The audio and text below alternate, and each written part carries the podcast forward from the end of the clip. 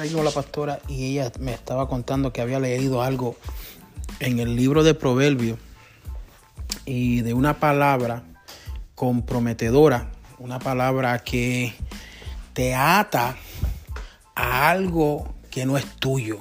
Y pues este me, me impactó esas palabras y quería pues, yo vi que iba, iba de camino a explicar algo y nos estamos sentando en la mesa aquí y quería compartir lo que ella estaba compartiendo. Pastora, este, usted estaba explicando algo y quería, quería que usted cuando lo encuentre ahí en la palabra, ella estaba en el libro de Proverbios y estaba compartiendo lo que estaba leyendo en el día de hoy.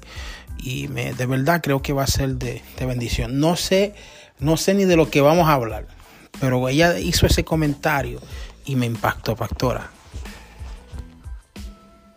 Ok, la Biblia, Dios bendiga a todos los que están escuchando en esta tarde. Estaba hablando con mi esposo que estaba leyendo Proverbios 6, capítulo 2, que dice, puedes comenzar como el capítulo 1, pero el capítulo 6 que me dice, que dice, te has en la, el versículo 2, perdón, dice, te has enlazado con la palabra de tu boca y has quedado preso con los dichos de tus labios. Mm. Esta palabra es importante porque algunas veces nosotros nos ponemos como fiador de nuestro hermano. Mm. Algunas veces nosotros queremos ayudar a nuestro hermano. Lo hacemos en la área espiritual, lo hacemos en la área económica, lo hacemos en la área moral y algunas veces estamos presos de algo que no es nuestro. Explica, explica eso, explica eso. ¿Por qué no es nuestro? Porque usted vino a abogar, usted vino a ponerse usted por esa persona diciendo yo confío de que él va a pagar, yo confío de que él va a hacer lo que él dijo. Y la persona que le entregó el dinero o le entregó la propiedad o le entregó su confianza, cuando la persona no cumple, viene a donde usted.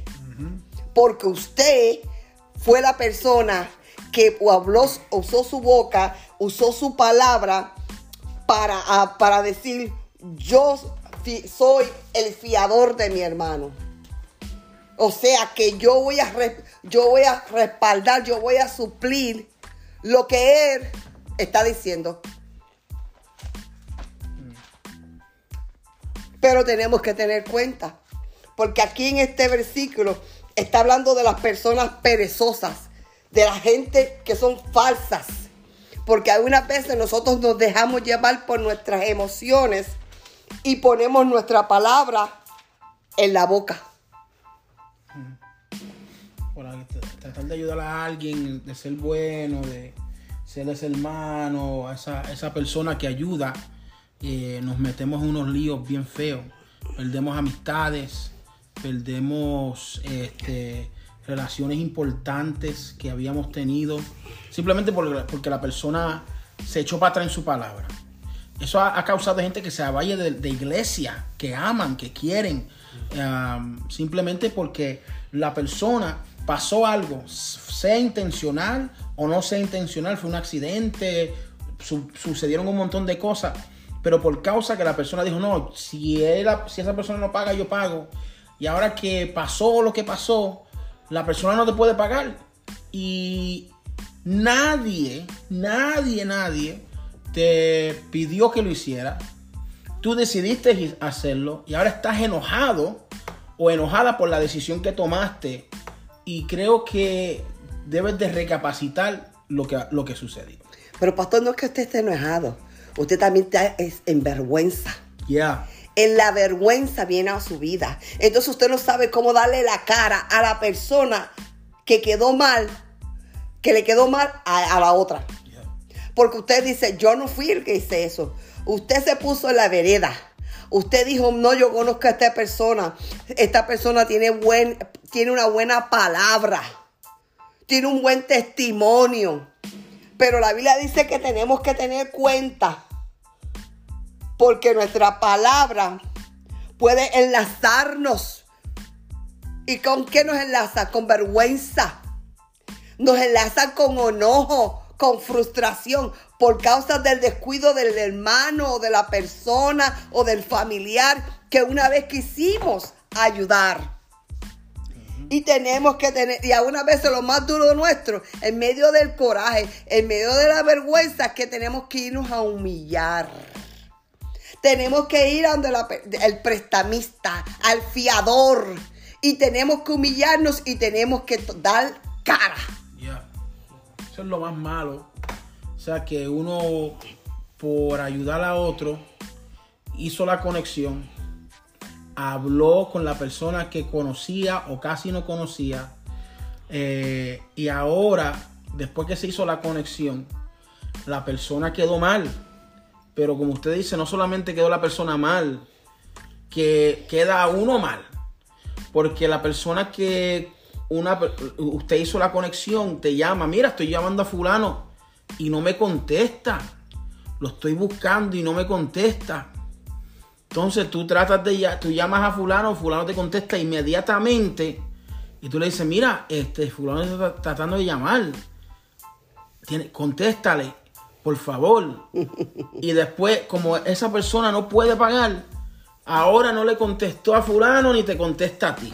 Así Y uno se siente horrible. Y cuando uno, si, si van a la misma iglesia, lo único que lo único que uno puede ver es la deuda uno quiere hablar con el pastor y si la cosa es con el pastor, peor todavía me voy de la iglesia. O sea, la deuda es algo serio, pero más serio son las palabras que uno pues uno se ata a ese compromiso. Entonces no te estamos diciendo que no lo hagas, pero te estamos diciendo que consideres qué es lo que estás diciendo y a qué te estás atando. Porque la Biblia dice que en el mismo libro de Proverbios capítulo 6, en el mismo versículo 3 dice, haz eso ahora, hijo mío. Si esa persona ha quedado mal, si esa persona no ha querido dar la cara, dile, dice que ya ha caído en la mano de tu prójimo, ve y humíllate y asegúrate de tu amigo. O sea, asegúrate que tu palabra no caiga como cayó la de tu amigo. La Biblia dice más en el libro de Proverbios capítulo 11, versículo 15, dice que con ansiedad serás afligido el que sale por fiador de un extraño. ¿Qué, capítulo es ese? Capítulo 11, versículo 15. Más dice, más el que aborreció la finanza vivirá seguro. Aquí está hablando que no solamente te, eh, eh, es un problema, pero viene el problema de la ansiedad porque te están llamando ahora, te están buscando. La persona maybe que les prestó al otro, el fiador, le prestó por tu palabra. vamos, a, vamos a ponerle letras para, que la gente no se confunda. So, fulano A, que es un conocido, le prestó a fulano B y usted está en el medio. Entonces, fulano A le prestó, le ayudó, le... Lo sacó del aprieto, pastor. Lo sacó del aprieto. Y ahora fulano B se quedó apretado, pasó algo, no tiene cómo pagar. Y ahora no le está, no le está dando cara ni a la... Ni a usted. Ni a usted. Y entonces usted se siente mal.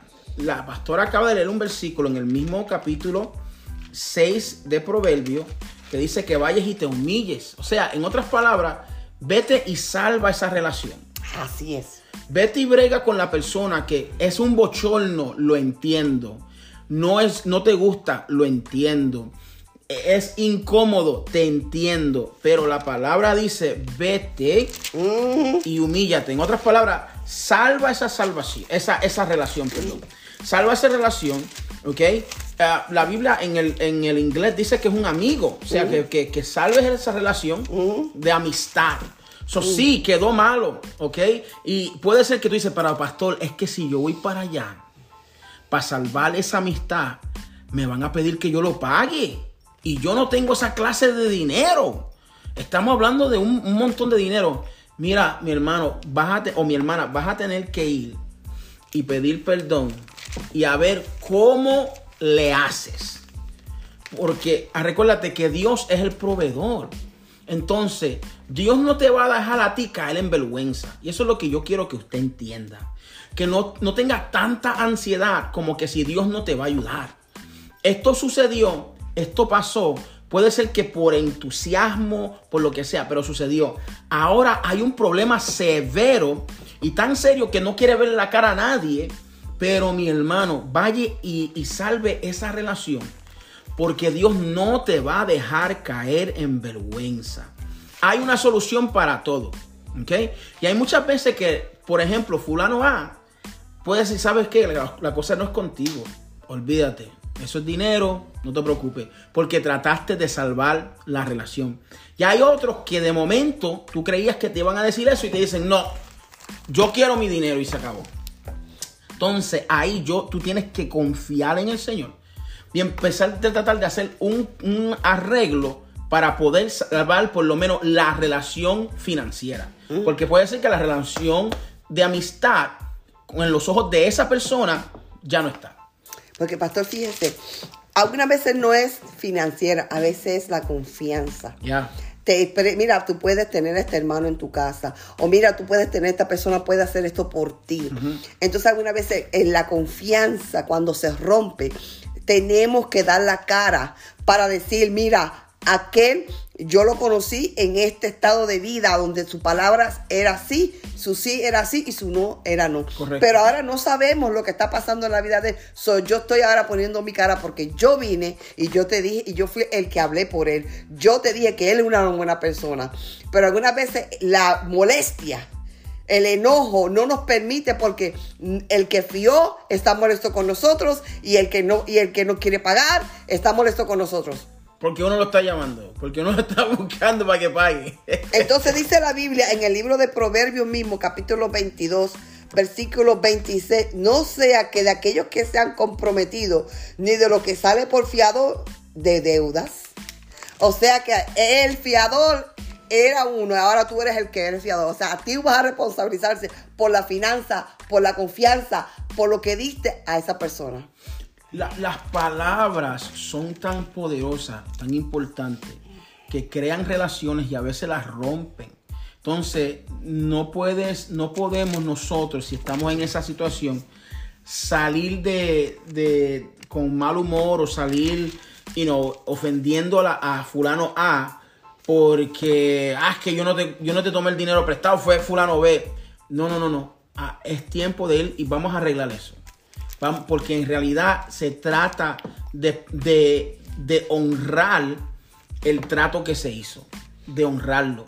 Y sé que a veces no es fácil, sé que a veces que eh, es, es bien difícil, es bien avergonzoso, pero ya que aprendiste la lección y ya que tú dices, yo no voy a hacer eso otra vez, mira, brega con lo que está al frente de ti y brega en una forma que honres a Dios.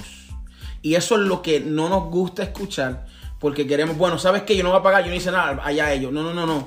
Vamos a arreglar eso, vamos a salvar esa relación, porque tú no sabes cómo Dios puede usar eso, porque ahora puede ser que la cosa está difícil, pero más luego, en adelante, puede ser que esa misma persona abogue por ti, porque diga, ¿sabes qué? No, no, mira, pasó esto, aquello, lo otro, esa persona vino y, me, y, honró lo que sucedió aquí, aunque en realidad fue, no fue el trato con él o ella, pero honró lo que sucedió aquí. Ujú.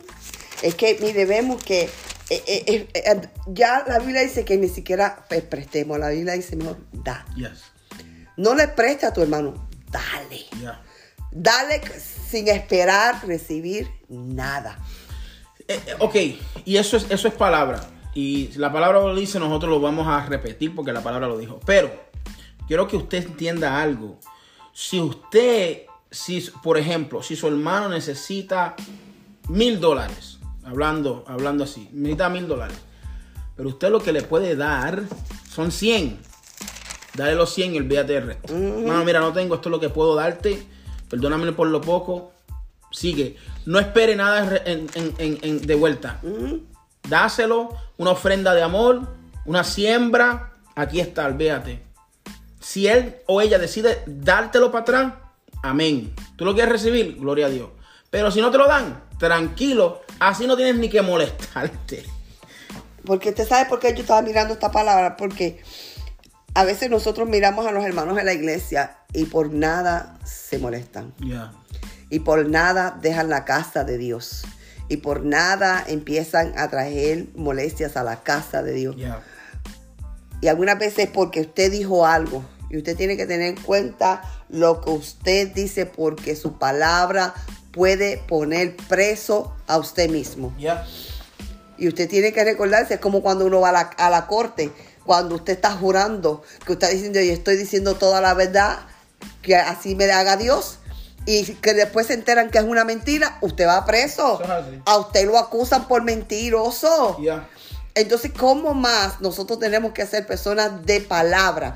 Personas que nuestro sí sea sí y nuestro no sea no. So, por eso le digo a los hermanos, no permitas que un buen deseo se vuelva una tormenta, que un buen deseo se vuelva tu ansiedad, que un buen deseo se vuelva tu separación de Dios, porque algunas veces Dios no te mandó, como dijo el pastor. Tú de buena fe quisiste ayudarlo, pero te adelantaste y expresaste, diste tu palabra. Tú expresaste tu palabra y ahora la gente viene para atrás y decir, tú dijiste, tú me lo trajiste, tú abogaste. So, entonces tienes que confrontar lo que tú hayas dicho. Creo que, que, eh, nosotros tenemos que aprender a muchas veces decir no. Y decir, o no puedo, o si decides hacerlo, pues ayudar, entendiendo lo que, las consecuencias buenas y malas. Entonces, ya cuando usted mide así y se compromete a atender las consecuencias, sean buenas o malas, pues no hay problema, porque usted ya en su mente ha tomado la decisión. Pero cuando usted dice, ¿sabe que yo te voy a ayudar? No olvídate, no, no te preocupes, que esto va a salir bien. Y después a veces las cosas salen mal. Y usted no se, no en, en su mente se preparó por si acaso. Pues entonces ahora usted está molesto. Aquel está molesto. Todo el mundo está ofendido. Y el enemigo usa esto para traer aún más división en la iglesia. Porque ahora, si, si no es con ningún líder, entre hermanos, de momento llaman al pastor y el pastor dice, bueno, ustedes tienen que arreglarlo. Pero pastor, ¿cómo? Y de momento hay una división demasiado de fea por algo que no tuvo que ver nada con, con el cuerpo ministerial. Porque fíjese, el espíritu de la defensa comienza con usted, comienza conmigo, comienza con aquel. Y sale desde tu boca.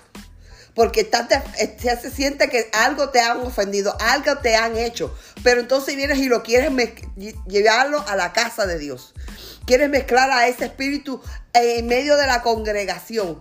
Donde la Biblia dice que si tú eres el que ha puesto tu palabra, tú tienes que tomar la, la responsabilidad y dar cara y tienes que humillarte, porque aunque no fuiste tú el que cogiste, fuiste el, el, pre- el que fuiste a buscar el préstamo, pero tú fuiste el que fuiste a abogar, tú diste tu palabra como, fre- como precio, como peso de oro, de, a decirle yo abogo por esta persona. Sí, porque si, si tú no fuiste, si no fueras y no hubieras hablado, probablemente la persona no hubiera recibido la ayuda que se le dio.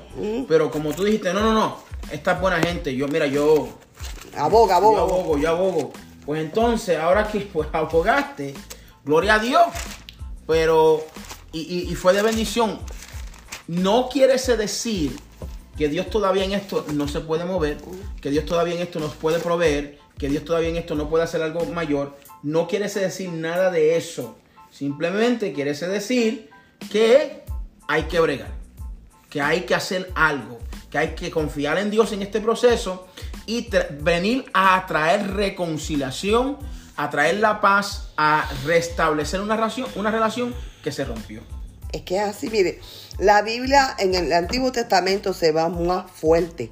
La Biblia en el Antiguo Testamento habla más fuerte acerca de la ley de la restitución, o sea, de la deuda. La Biblia dice en Éxodo capítulo 22, versículo 14, Dice, pero si alguno hubiese tomado prestado bestias de tu prójimo y fuese estropeado o muerto, estando ausencia su dueño, deberás pagarlo. Mire para allá. Wow. No importa. Eres responsable porque has puesto tu, has puesto tu palabra. Lea, lea eso otra vez, pastora, porque yo creo que alguien necesita escuchar eso otra vez. La Biblia dice en Éxodo capítulo 22, versículo 14, pero si algún alguno hubiese tomado prestado bestia de su prójimo y fuese estropeado o muerto, estando ausente su dueño, debe pagarla. Ok. So, usted estuvo ahí, el dueño no estuvo, pasó algo, el responsable y la responsable es aquella persona que estuvo ahí al frente. La Biblia, eh, la Biblia es bien específica, hermano. No es que tú, usted no va a confiar, no es que usted no va a bendecir a otro. Pero hermano, no haga las cosas por emoción. Haga las cosas en orden.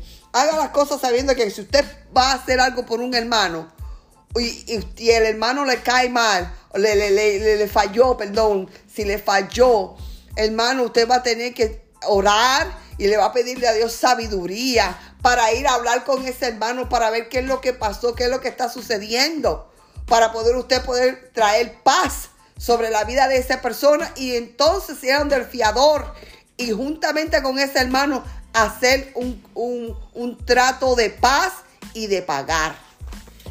Ah, la Biblia dice en el libro de Romanos, capítulo 13, eh, versículo 8, dice, no debáis na- a nadie nada. Hay que- hay que escribirle eso, voy a decirles otra vez. No debáis a nadie nada, sino el amarnos unos a otros. Porque el que ama a su prójimo ha cumplido la ley nosotros no debemos deberle a nadie nada. No debemos de deberle a nadie nada. Incluso tampoco te sientas culpable si en alguna vez alguien hizo un favor por ti, te ayudó, tú fuiste agradecido, ayudaste también, sembraste lo que sea, am, diste algo, pero ellos siguen con lo mismo. Porque hay gente, pastora, que yo te ayudé una vez y esa una vez es por vida. No te sientas endeudado en, e- en ese aspecto. Por favor, tú no le debes, no le debes. Tú tranquilo, tú tranquila, no le debes. Ellos lo hicieron una vez, gloria a Dios, tú en agradecimiento. Si quieres ser de bendición a ellos, usted lo hace porque quiere hacerlo, pero no se sienta endeudado a continuar a hacer algo porque usted no quiere. Usted solamente, la Biblia dice, lo que nosotros nos debemos es el amor. Amarnos los unos a los otros. Pero si la Biblia nos dice que no le debáis nada a nadie. Entonces, todos sabemos que en este país le debemos algo a alguien. Porque en este país se vive bajo deuda. ¿Ok? No queremos vivir así. La Biblia no nos indica que vivamos así. La Biblia no- nos, nos exhorta que salgamos de la deuda. Especialmente ese capítulo que leyó la pastora, capítulo 6 del libro de Proverbios. La, la Biblia nos, nos dice que tenemos que correr, correr de la deuda. ¿Ok? So, pero en este país Aquí por tarjeta de crédito, eh, la casa hay que sacarle un préstamo, muchas cosas hay que, hay, hay, debemos. Entonces, si debemos, vamos a trabajar para no deber. Vamos a trabajar para pagar. Y quiero que entiendas que el Dios de abundancia te va a ayudar, pero tienes que confrontar el problema. Si te mandaron una carta a la corte, tienes que ir, tienes que aparecer. Si te dicen, mira, tú tienes que pagar, tiene tanto, no esperes para la última hora, llama, arregla eso. Vamos a ser cristianos responsables que podamos pagar las cosas que tomamos prestadas. ¿Qué dice pastora? Pastora está buscando ahí, está, está buscando una, una, Estaba buscando una cita bíblica que no la encuentro ahora, pero que estaba buscándola. Este, es que mire, pastor, eh, a veces nosotros como cristianos creemos ser mejores que los demás. Y vivimos una religiosidad creyendo que estamos agradando a Dios. Y algunas veces lo que estamos haciendo es que solamente vivimos una falsedad ya. No somos originales. Queremos dar, ser dadosos, porque la Biblia, bien lo dice, dice que una vez Jesús se paró a ver cuando la gente estaban llevando los, las diezmos, las ofrendas, y dice que los fariseos y los escribas eh, tiraban dinero muchísimo, pero hubo una mujer, una anciana, que tiró solamente una moneda. Y, y dice que cuando tiró eso, Jesús dijo, de todos los que han tirado, ella dio lo más, lo máximo. Y algunas veces tú quieres que porque haces tantas buenas cosas, obras de caridad, te vas a ganar el cielo. Es que depende de dónde sale, si eso sale de tu corazón. Porque cuando algo sale de tu corazón, no te vas a frustrar. No te vas a frustrar cuando alguien te cae mal, porque no lo hiciste con la pendencia de recibir, sino que lo hiciste con el corazón de ayudar y de extender la mano a tu hermano. No quiere decir que tu cara dice banco y que tú, la gente viene a, a, abusar de ti. No, no, no, no es eso. Yo lo único que quiero es que sepas que cuando hagas algo para tu prójimo, hazlo recordándote. Que lo hagas de corazón y que lo hagas sincero. Sabiendo que si en un momento dado tú tienes que dar la cara y tienes que ir a donde tu hermano y tienes que ir a donde el fiador, vas a tener que hacerlo. Tienes que hacerlo yo quiero hablarle a alguien ahora que está, está en una deuda demasiado. Eh, tienes ansiedad por causa de la deuda. Tiene, no puedes orar. Eh, no puedes dormir. Ah, no puedes compartir con tu familia en una forma saludable. Eh, te molestan tus hijos. Te molesta el perro, el gato, el pescado que tienes en tu casa eh, no puedes tener, ah, si estás casado, intimidad con tu cónyuge, nada. O sea, tú estás, olvídate, una, en una situación fea. O la persona que pasó un divorcio que no fue lo que usted quería, no quería hacer, pasó una infidelidad, una infidelidad y su cónyuge se levantó y se fue. Y te dejó, te dejó endeudado y no sabe dónde está esa persona, lo que sea. O tú estabas en un negocio y el socio del negocio se llevó el dinero y te dejó en la quiebra. Y estás en un estrés que no puedes. Y usted dice, pero ¿cómo yo voy a pagar si no tengo? Y yo le estoy pidiendo a Dios, ok, quiero hablarte a ti. Escúchame bien. El plan de Dios no es dejarte en esa situación el plan de Dios, dice la palabra, que es de bendecirte. Y en estos momentos tú estás en una lucha que no crees que el plan de Dios es de bendecirte. Porque ha pasado algo bien serio en la área financiera, en, en la área relacional, lo que sea. Ha pasado algo bien fuerte. Quiero que entienda que la palabra de Dios todavía es verídica. La palabra de Dios es verdad. Y yo quiero que tú entiendas que tú vas a salir de esa, de eso, de esa situación. Que Dios quiere darte ideas. Que Dios quiere darte una idea para que salgas. Pero tú tienes que sentarte en la presencia de Dios. Tú tienes que dejar que Él te administre. Tú tienes que dejar que Él haga la obra en ti. Es más, vamos a empezar antes de que tú leas la palabra. Antes de que tú hables con Dios. Mira, respira. Toma un momento. Ay, respira. Y empieza a adorar a Dios o empieza a hablar con Dios. Conéctate con tus familiares. Deja de estar mirando todo lo malo que te ha sucedido y empieza a mirar las cosas buenas que tienes al frente de ti. Empieza a mirar que todavía estás vivo, estás viva, tienes salud, tienes familia, hay gente a tu alrededor que te ama. Hay hermanos que te apoyan en la iglesia. Tienes familia que todavía te ama. Tienes que mirar las cosas positivas. No todo se ha perdido. En otras palabras, tienes que cambiar la actitud de preocupación a gratitud. Cuando tú cambias la actitud de preocupación a gratitud, entonces las cosas empiezan a cambiar y tú realmente puedes ir delante de Dios y escuchar de Él puedes ir a su palabra y escuchar la palabra y puedes escuchar la dirección que Dios quiere llevarte. Pero tienes que creerle. Y el primer paso a creerle a Dios es empezar a ser agradecido por todo lo que Dios ha hecho en tu vida antes de la tragedia y durante el tiempo de este momento horrible que Dios te ha cuidado.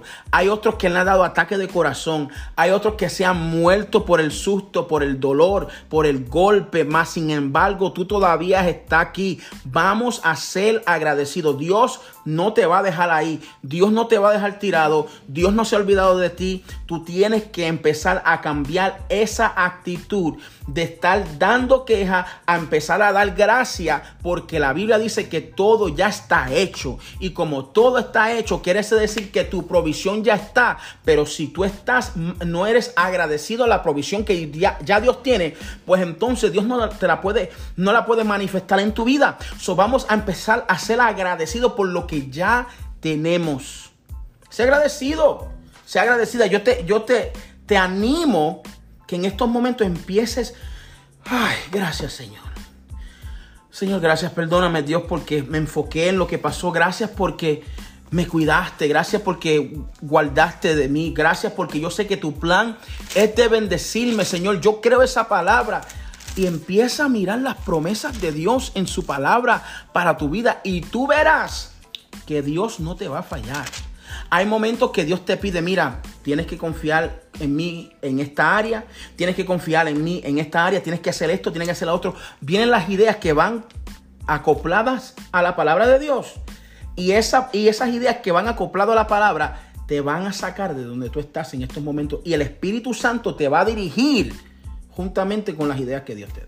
Mire, pastor, como usted está hablando acerca ahora, la Biblia dice en el Salmo 55, versículo 22, echa sobre Jehová tu carga mm. y él te sostendrá. Mire, nada más que él, está hablando que Jehová te sostendrá. No dejará para siempre caído al justo. Mm. O sea que hay promesa de Dios para tu vida de que él, él va a estar contigo, él va a ser tu sostén. El impío no tiene quien lo sostiene. Mire, la Biblia dice que los labios del justo destila bondad y de la boca del malvado brota perversidad. Proverbios 10:32. Quiere decir que tus labios destina bondad. En tu, en tu boca hay poder. En tu boca hay, hay una, el justo se ve coronado de bendición. Proverbios 10:6. Mire que eso. La Biblia dice, Proverbios 10:20 dice, plata refinada es la lengua del justo. El corazón del malvado no vale nada. Hmm. Lo vence Proverbios 10, 20. Mm. Mire que plata refinada es la lengua del justo. Mire que, ¿qué es eso? Mire qué bendición está hablando esa palabra. Dios no te va a dejar caer si tú confías, si tú pones tu corazón y tu mente diciendo, Señor, estoy en tus manos. El que está en las manos de Dios está en las manos del el artista más profesional, el artista del mundo, el que hizo el cielo, la tierra, el que te hizo en el vientre de tu madre, el que creó tus ojos, tu mente, tu corazón. ¿Qué más él puede dar? Imagínense que la Biblia dice que cuando el Padre estaba en el cielo diciendo, ¿quién irá por el hombre? ¿Quién irá por el hombre? O sea que el amor del Padre hacia el hombre era tan grande que él estaba buscando a un cordero perfecto. Es necesario que entendamos que la palabra de Dios, todos estos versículos que la pastora acaba de leer, son versículos que te ayudan. Dale, dale rewind a esto, dale para atrás, escribe esos versículos, empieza a declarar esos versículos en tu vida. Son, ah, son, es algo que, que Dios pues te da a través de su palabra para que tú puedas echar hacia adelante. Mira este versículo. Mira, estamos leyendo de Proverbios, porque en Proverbios hay sabiduría. Entonces, en el libro de Proverbios, capítulo 10, eh, versículo 4, no, te me agites, escucha, escucha esto. Dice, pobre es el que trabaja con mano negligente, mas la mano de los diligentes enriquece. El pobre, obviamente, se va a mantener en un lugar y no va a trabajar. Lo que la situación te hizo es encerrarte y no mirar que hay salida y no creer que hay salida. Vengo a recordarte que hay salida, que Él ha proveído una salida. Pero dice, las manos de los diligentes enriquece.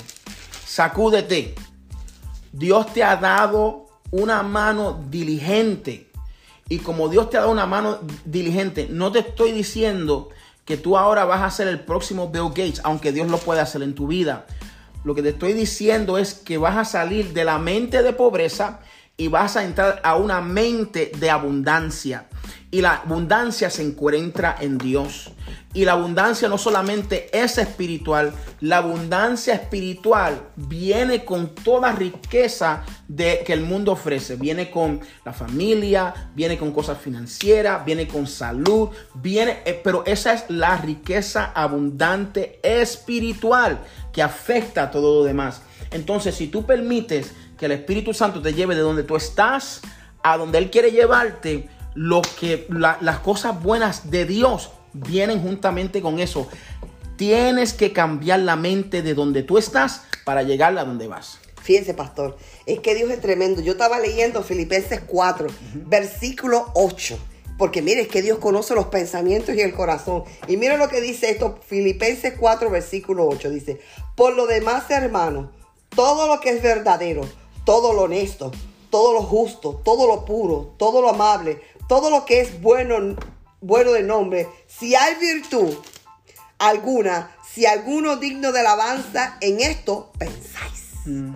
Dice, y lo que aprendisteis y recibisteis y oísteis y viste en mí, hablando de Jesús, esto hace y el Dios de paz estará con vosotros. Mm. O sea que si tu mente se mete en la palabra y tu mente se vuelve positiva, tu mente se mete en la verdad, la verdad te hará libre, la verdad te da paz.